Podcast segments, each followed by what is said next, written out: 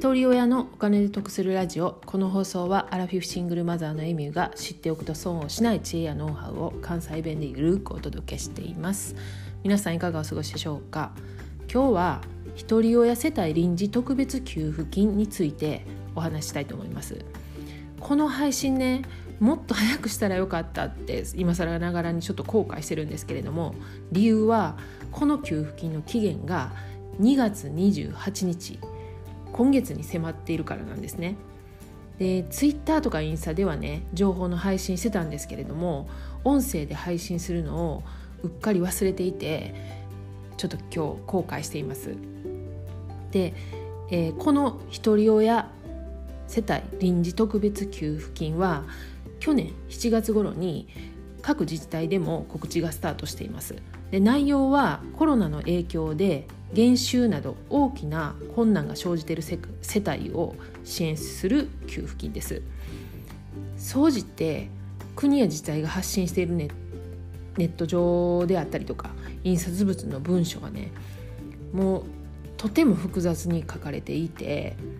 あの意味を理解するのが難しいものが多い。なんかもうわざとって思いますよね。それぐらいちょっともう複雑に書かれています。で私3回役所に問い合わせして納得するまでめっちゃしつこく聞くんですよね。でそのややこしい内容を細かく分解してブログで解説してます。概要欄にリンク貼っておきますんで必要な方は見てください。で今日の番組ではねその内容をざっくり説明したいと思います。でまずこの基本給付の対象となるひとり親世帯の条件なんですけども次のね3つのいずれかに該当される方が対象です。で1つ目2020年6月分の児童扶養手当の支給を受けられている方2つ目公的年金給付等を受給しており2020年6月分の児童扶養手当の支給が全額停止されている方これねちょっとあの今また法が変わってるんですけれどもこの6月の段階では公的年金の、えーと、給付を受給してる方はね児童扶養手当が受けれなかったんですね。でもあのこの時に支給が全額停止されてる方で3つ目児童扶養手当を受給していないけれどもコロナの影響で収入が児童扶養手当を受給している方と同じ水準になっている方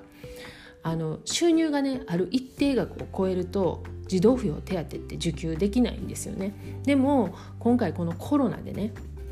減収されてる方そういった方はあの児童扶養手当を受けれるあの水準と同じになってたら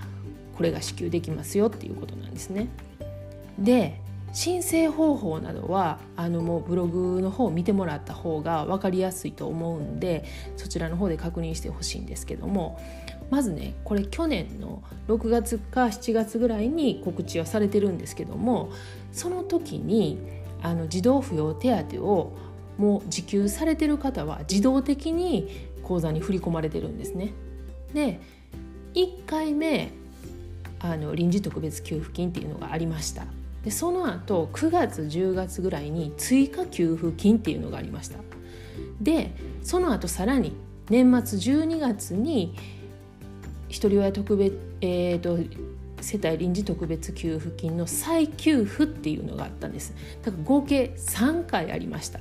でこの3回がの間でもちろんあの状況って変わってると思うんですよね。だから7月ぐらいに申請したけれども受けれなかったもしくは、えーと、6月の児童扶養手当を受給してないけれどもその後状況が変わった人でもあのこちらから申請すれば問い合わせすれば受けれる可能性があるのでこれ諦めないで一回役所に問い合わせてほしいんですけれども受給額のシミュレーションなんかもねブログに書いてます。例えばね、えーと、と1人1人の子供扶養している場合は基本支給額が5万円なんですね一番最初の。で2回目の追加給付額っていうのがさらに5万円で年末にあった再給付金っていうのが5万円なんで3回合計15万円あの受給できます。でもし2人の場合ねはまたちょっと計算方法が違ってて基本支給金が5万円プラス3万の8万円で追加給付金が5万円で再給付金が5万プラス3万で8万円合計21万になりますこのひとり親世帯臨時特別給付金の問い合わせなんですけれども最寄りの役所に直接電話していただいてもいいですしフリーダイヤルもありますんであのそちらもブログの方に書いてますんでよかったら確認して問い合わせしてみてください。で今日この件についてツイートしたんですよねそしたらある方があのお仕事のお昼休み中に役所に電話して聞いたみたいなんですけれども、まあ、役所の方はあの該当する可能性があるというかそれが高いので来所してくれって言われたらしいですよね。でもあのお昼休みにそのえーと、役所に行ける距離ではないところで働いてますし朝9時から6時までの勤務の場合はね役所に行ける時間なんて到底ないんですよね。でもちろん例えば保育園幼稚園通ってる子供を抱えてる場合はその前後に送り迎えがあるんでどう考えてもちょっと無理なんですよね。であの夜間のね会長に伺いますって言ったらしいんですでもその課は夜間会長対象ではないのであの日中じゃないと無理ですって言われたそうなんです。でこの段階でねあのもう諦めてしまう方がほとんどだと思うんですよね。でまあ私はねその情報弱者っていうか、まあ、情報が届きにくい方にあのこういった配信で届けることができたらと思ったんですけどやっぱり問題はもうさらにもう一つあってそういう役所に行けない。もうこれは本当にちょっともう考えてもらいたい。まあ、もちろんどうしてもこの内容役所にねその矛先が向きがちなんですけどこれやっぱりねあの国のシステムにもすごく問題があると思うんですよね。で政府はね実際こういうことをね大々的に支援してます決定しましたってアピールしてますけれども現場がどのようになってんのかねあのその辺をやっぱし考えてもらいたいですしまた、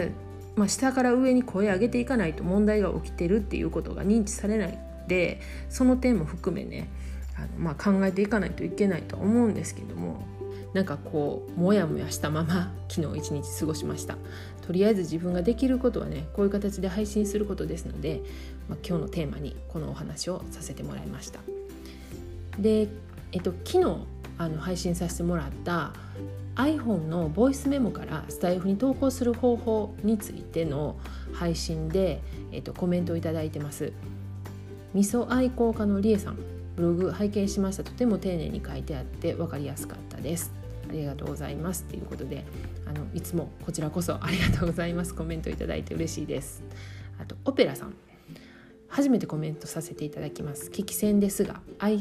本機能も配信もまだまだ試行錯誤なので今後の参考にさせていただきます。えっとオペラさんは危機戦と言われてますけども多分今後配信予定なんでしょうねきっとあの一緒に頑張りましょう。えーと、ステラさん音質が良いというだけで飛びついたのですがそんなメリットもあったんですねすごく分かりやすか分かりやすいですありがとうございますということで私もあのステラさんから質問いただいて調べたんですけれどもあのこういう機会いただけてよかったなと思って知らないことを結構知れたしやっぱりめちゃめちゃ便利で今日もこのあのボイスメモ使って音声配信しています。あの今日はねすごく長くなってしまったんですけれどもまた番組に対するご意見やご感想などありましたらこういう形でコメントいただけるととても嬉しいんでまたこれからもよろしくお願いします。最後までお聴きいただきありがとうございました。今日も笑顔で。